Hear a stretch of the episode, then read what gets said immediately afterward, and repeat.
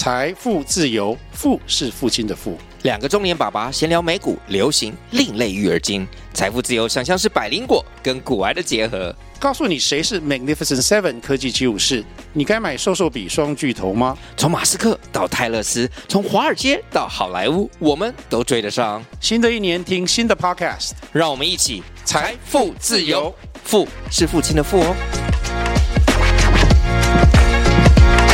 我比较晚创业的好处是，相较于一般的创业者，他可能需要找比较多的空降主管来帮助他，因为他对于业务行销很多不熟。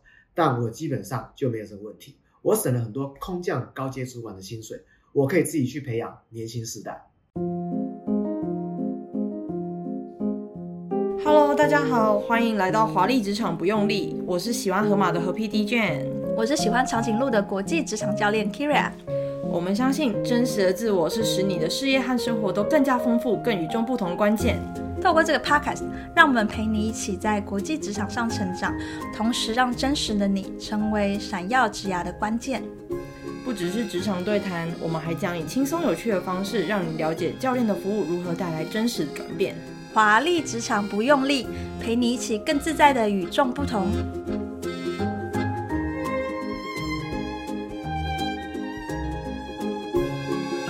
在访谈之前，其实我非常紧张，因为除了就是 Steve 是一个就是 我们第一个男性来宾之外，就是他真的是一个非常大的大前辈，然后所以我就有做一些小小的研究。根据 Steve 之前做的访谈啊，我就知道说 Steve 本人其实非常喜欢的看自传。那呃，其实我觉得 Steve 本人他其实自己的人生经历就非常值得分享。你们两个之前其实，在外商其实都是蛮受敬重、非常资深的一个主管阶级，但是你们都算是放下了曾经的那些光环，然后选择来出来创业。这些其实我觉得都是我们这个年纪的人就是很难去想象，因为呃，要创业这件事其实是要鼓起很大的一个勇气。那其实，在我们这个年龄段的人，很多人是选择在可能二十岁或者是三十岁出头就觉得要创业，因为觉得说，哦，我现在没有家庭负累，就是大家会觉得说，就是自己无事一身轻的一个状态，其实是才是最适合创业的。所以，呃，他们两位是是在一个将近四十岁的一个年纪做了这样子一个决定。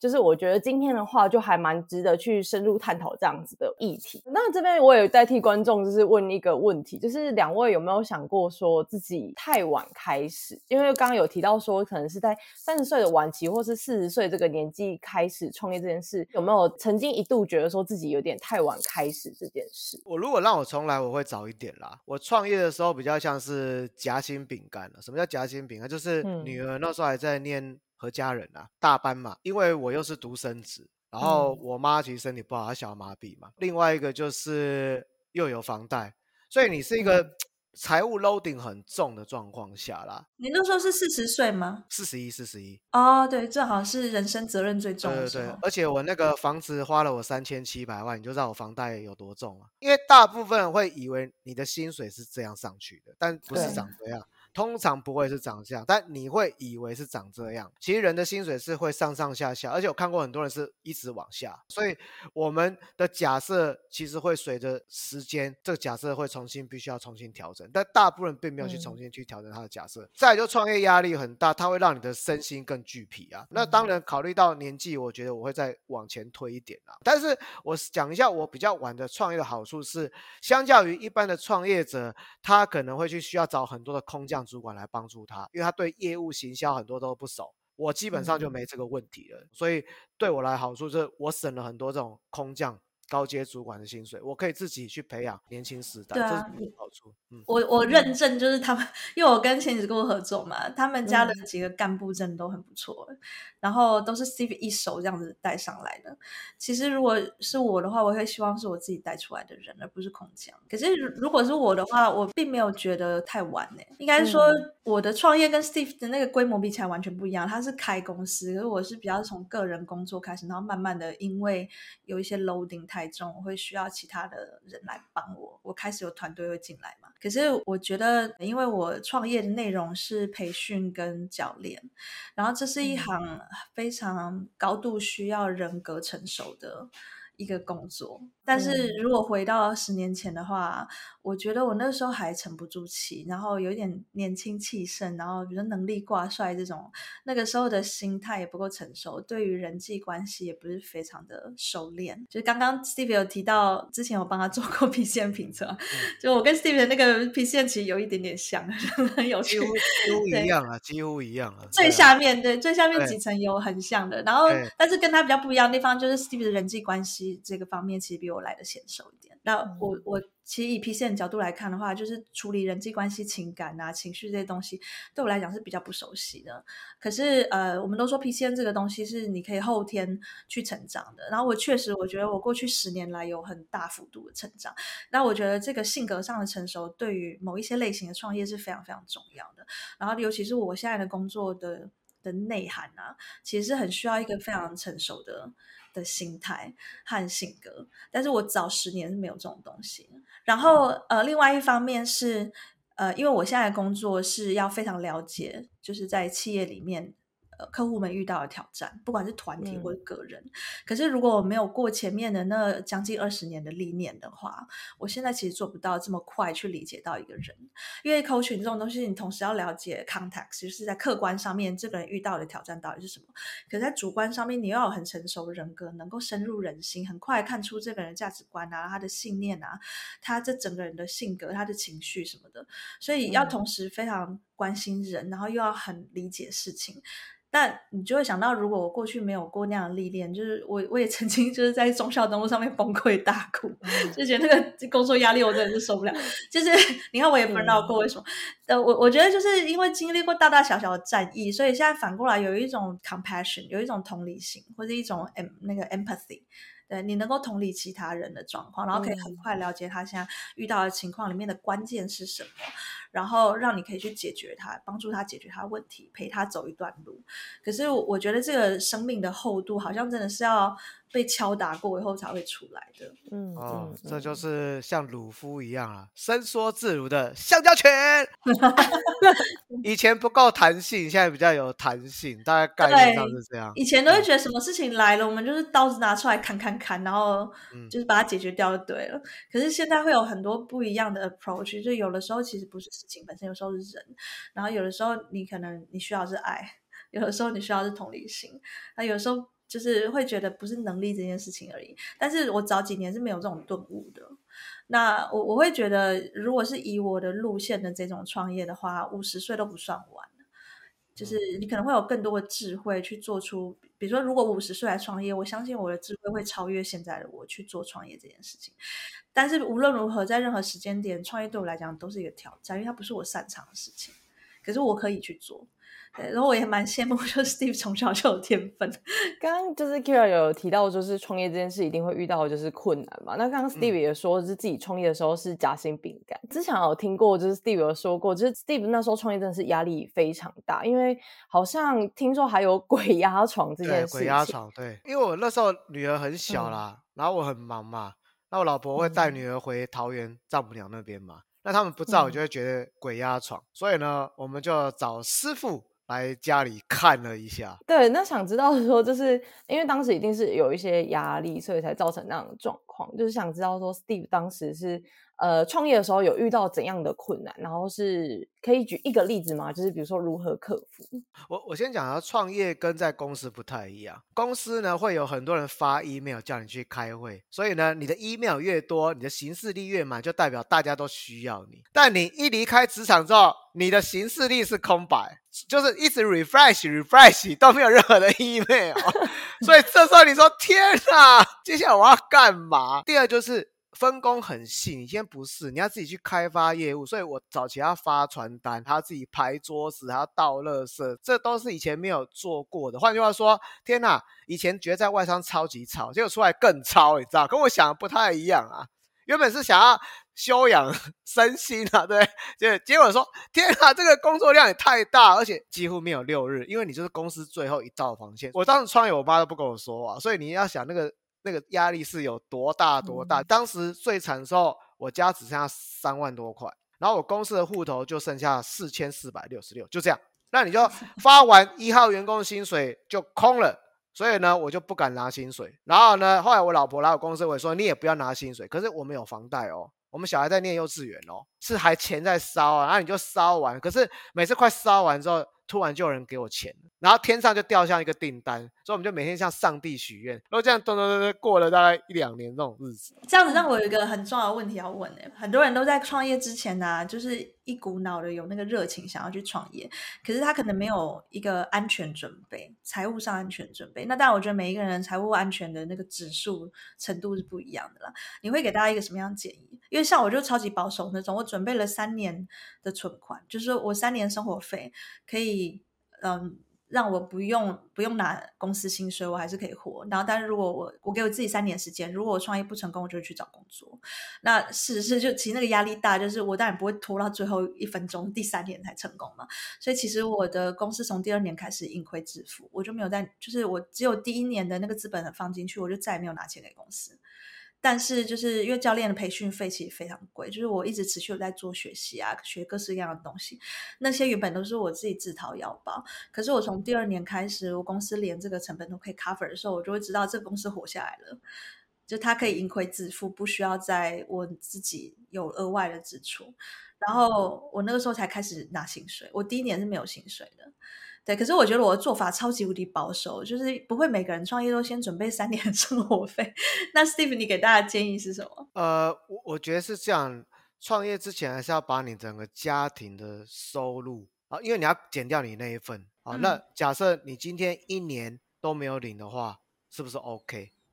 可是我现在讲的就是都没有变数的状况下，因为创业不是都不会照剧本走的啦。哎，会会会是这样？那烧钱的速度其实比我当时想象的是更快啦，会是这样，所以我通常会觉得创业是这样，我是全说哈啦，因为我并并没有想要回去啦，但是我通常说最好一个 backup plan，你要设个停损点，嗯嗯，因为不是每个人都适合创业哦。对，有时候他可能创业之后，他再回去当员工，他会成为更好的员工，他会更知道老板在想什么。那第二是你要创的业是艺人公司，还是像我这样开公司，那完全不一样。因为我一开始就设定要开公司。如果你是艺人公司，就是一人保全家保，那没有差。然后你要看你有没有小孩，你有没有爸妈抚养，因为每个人的状况不太一样。一人公司，我个人觉得还是有风险。我先讲为什么哦。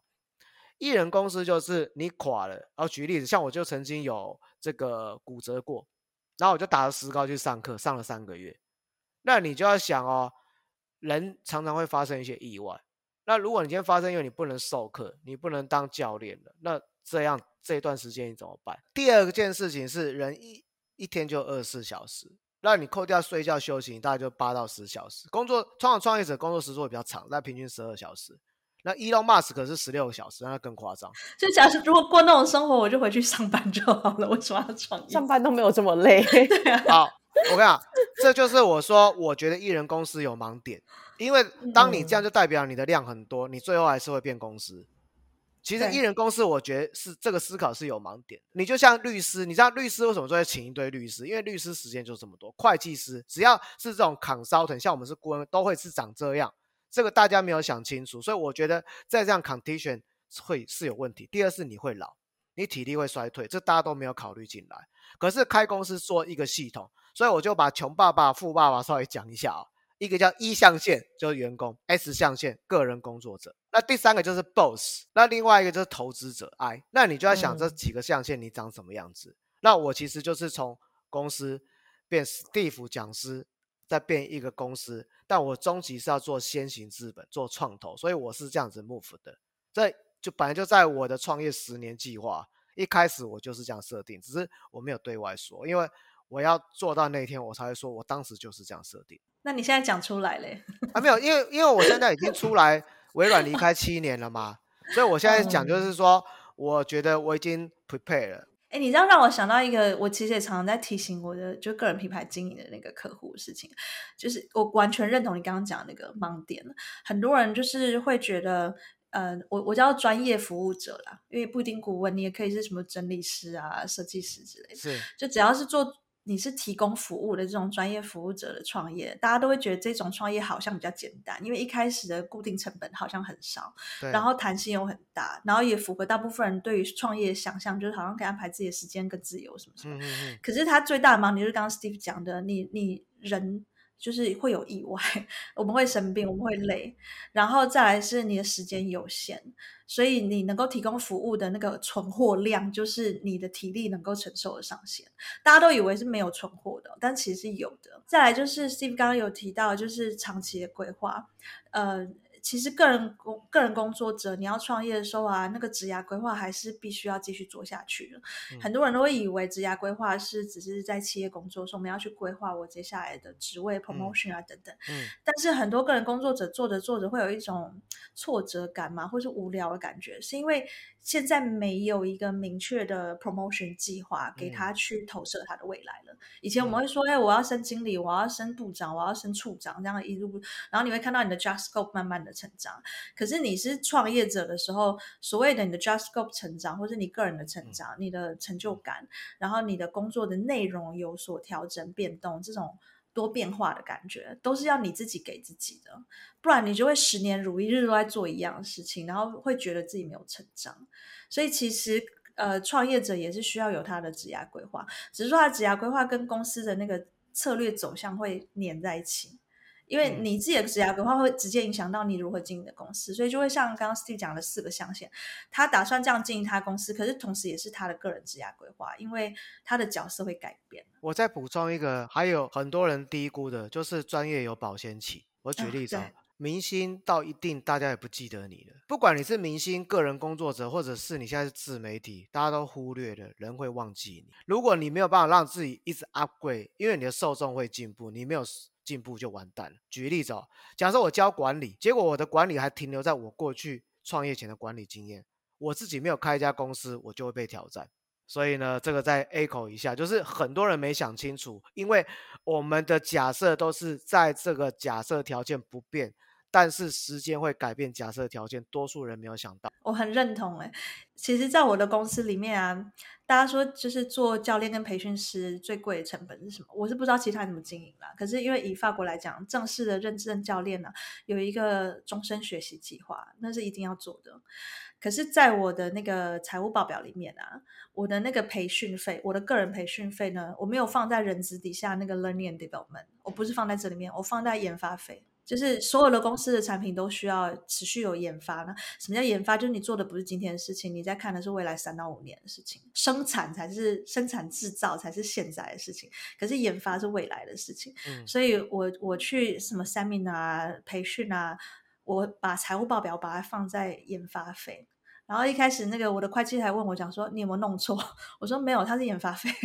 嗯，就是它不是培训费。如果是培训费的话，我去上的课可能会是，比如说呃，如何经营公司之类的。嗯嗯嗯嗯，这种东西才叫做培训费。可是只要是跟我的专业有关的投资，它对我来讲叫做研发费。因因为我的公司是一个，就像刚 Steve 说的啊，我要教管理，我是要带人。那如果说我是做教练的，然后我需要一些教练的模型技术什么东西，它其实是一种研发。所以，我有的时候会，我没有觉得年轻时候创业不好，但有的时候太急着，就是没有沉住气，很快就很年轻的跑出来创业的时候，可能都没有想到后面这一层，所以就会很容易有一种忧郁状况，就是会忽然间开始在竞争当中感到焦虑。比如说像很多什么知识变现啦什么的，可是跟你类似人其实很多，然后就很容易跟人家比较，那我们就会在那个那个小事情上面。去计较一些得失，那就会很容易造成心情上的影响，会患得患失的。因为其实你并不知道你的长期的那个 growth mindset 是什么。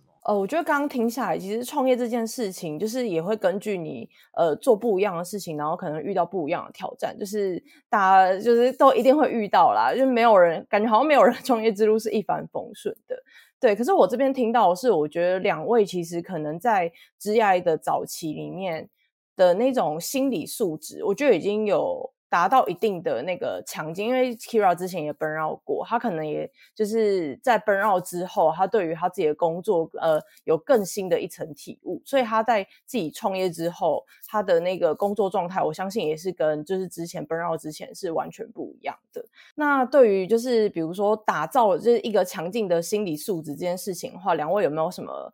就是建议可以带的带给我们的听众。我觉得培养这个所谓的强健的心理素质，我建议做一件事情，就是看 Netflix 运动员的纪录片，你会发现顶尖的运动员，不管是 NBA、网球，他们其实都面临很大的压力，因为呢，他每输一，他每一场比赛都跟钱有关，这第一个。第二是，他每一场比赛他比不好，都会被怎么样？被唾弃，就是在 IG 啊、Facebook 就把你讲得很难听。再来就是，他还要面对每一年都要夺冠的压力。然后第四就是，所有人。的镁光灯都打在他身上，所以他会很 care 别人的想法，这就很典型是创业的，你会 care 别人想法吗？创业就是要不断营收、营收的增加，这不就是像运动员是一样的吗？那他们在这个过程中，他说最后都是比谁在面对这样情境，他的心，所以最后呢是修身跟修心，修身跟修心做得好，创业才会成功，这是我给的建议。我的建议是，就不管你现在是在企业里面工作，是你已经出来创业了，就是抱着一个学习的心态，觉得每个人都可以当你的老师，他其实就会打造一个很强的心理素质。因为，嗯，可能是我自己遇到状况，或是我看过很多人啊，我觉得心理素质很容易就是脆化，就是很容易就折断的人啊，通常是太想要证明自己够强的人。可是，如果我我不是指很自卑，说反正我就烂的，不是这个，而是说，如果我从一开始就接受，我不需要证明我很强，然后确实我不是最强的的时候，其实你会有更多的弹性去面对你觉得自己不够好的时候，因为每一个事情都只是一段学习而已。嗯、然后，如果遇到呃可敬的对手。我们就是恭喜他，然后你可以跟他学习很多东西，而不是觉得我又有一个比较对象，我我自己自己的生意会不会受到影响等等。嗯，所以就是我一开始接受，我不需要追强，我也不需要去证明。诶，我最后其实还是想请 Steve 给大家一个建议，就是对现在还在呃企业里面工作，然后有在考虑要不要创业的人。那我 Echo 刚刚 Kira 就是我给的建议哦，你不用在一开始就跑赢别人，你只要成为。笑到最后的那个人就好，因为呢，我常会跟别人说，不是赚的比人家快，而是赚的比别人久。这不就是巴菲特跟查理芒格讲的？你太早奔奥对不起，你五十岁就不能赚钱了。你只要慢慢的赚，慢慢的进步，你九十岁还在赚，你就赢了。跑得最快的人，不见得可以跑做到总经理；跑得最快的人，创业也不见得他公司会活下来。而是有机的成长，这样子你身心灵才会平衡。好啊，那今天真的很谢谢两位的分享，我就会帮大家总结一下，就是要保持学习，然后保持耐心，保持弹性，这样子就是才会是一个成功的创业家的一条路。这样子。好，今天真的非常感谢 Steve。希望明天的你比今天更好了，Be better。好，谢谢大家。以上就是今天的内容，不知道大家听了这次的主题有什么想法呢？不管是关于剧中人物、自己真实的经历，或是这一次的主题，你有什么其他的想法，都欢迎和我们分享哦。当然，如果你想听我们讲更多其他戏剧人物类比现代职场分享的话，也都欢迎你们敲碗哦。好啦，如果喜欢本节内容，就别忘了帮我们留下五星好评，或是关注 Kyria 更多的自媒体，像是脸书、IG、部落格，我们都会分享更多的职场 know-how，还有一些我们的工作日常。如果有感兴趣的朋友，都欢迎按赞追踪哦。好啦，那就是今天以上的内容，是时候跟大家说拜拜喽，拜拜。